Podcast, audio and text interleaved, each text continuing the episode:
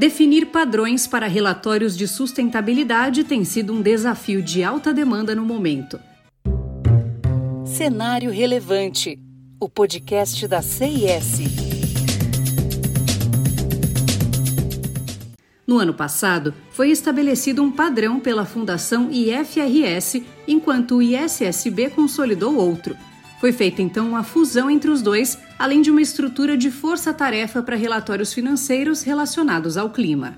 Ao mesmo tempo, o Grupo Consultivo Europeu de Relatórios Financeiros trabalha para estabelecer padrões para a Diretiva de Relatórios de Sustentabilidade Corporativa da União Europeia, trabalho que vinha sendo apoiado pela Global Reporting Initiative. Mas agora a instituição colabora com o ISSB, Há uma confusão entre as tantas organizações e padrões, e é preciso que a situação seja resolvida com urgência. Há mais de 150 anos tentam estabelecer padrões de relatórios financeiros. A literatura em torno da temática é vasta, além da história da contabilidade e estabelecimento de normas contábeis.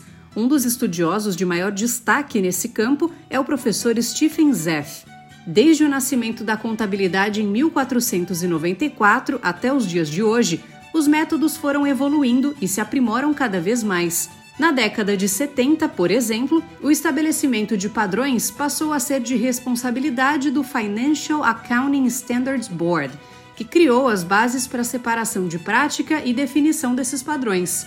Os primeiros avanços para a normatização ocorreram após a criação de um comitê de órgãos contábeis da Austrália, Canadá, França, Alemanha, Japão, México, Holanda, Reino Unido, Irlanda e Estados Unidos. Foram então criadas as normas internacionais de contabilidade, conhecidas como IAS. Embora poucos países adotassem ou exigissem totalmente as IAS, as normas desempenharam um papel significativo, como orientação ou documentos consultivos.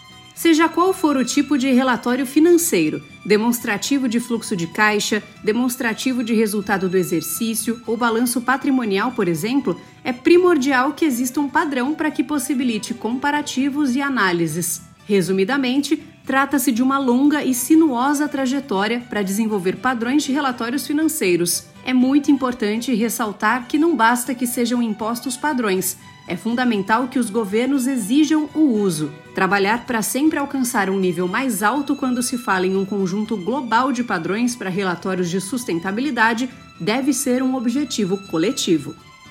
Continue acompanhando os conteúdos do Cenário Relevante, o podcast da CIS. Siga a CIS no LinkedIn e acesse o nosso site csprojetos.com. Até o próximo episódio.